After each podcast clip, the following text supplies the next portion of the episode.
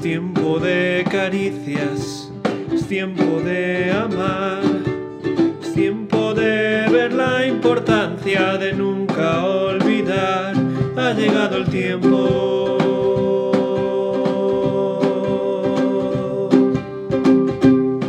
Por eso Companion quiere compartir contigo el pan de Dios para tu alma.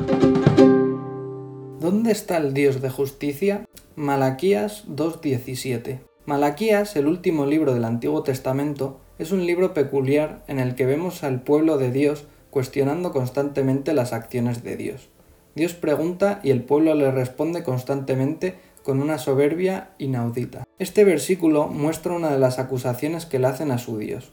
Se quejan porque creen que Dios no interviene en la historia para castigar a aquellos que ellos piensan que merecen el juicio severo de Dios. Dios les contesta inmediatamente que va a venir a hacer justicia. El problema es que ellos serán los primeros que van a ser juzgados según sus obras.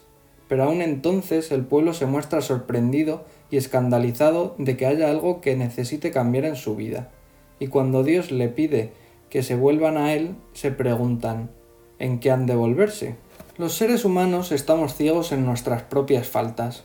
Vemos fácilmente la necesidad de represión del otro, mientras constantemente excusamos nuestros pecados.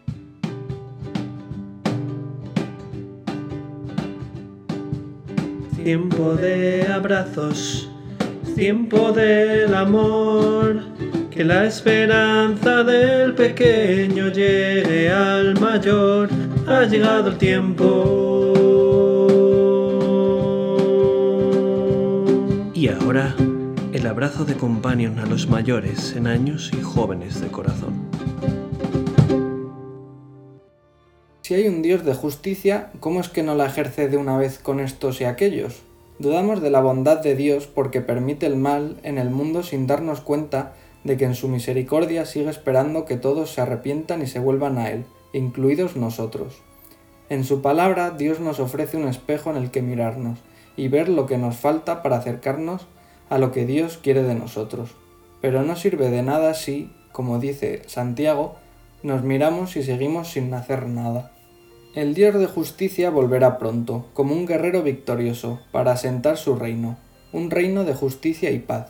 Y mientras espera paciente, no queriendo que nadie se pierda, sigue llamándonos a todos al arrepentimiento y a la fe en aquel que fue el único justo y que llevó nuestra injusticia en una cruz para que nosotros pudiéramos ser hechos justicia de Dios en él.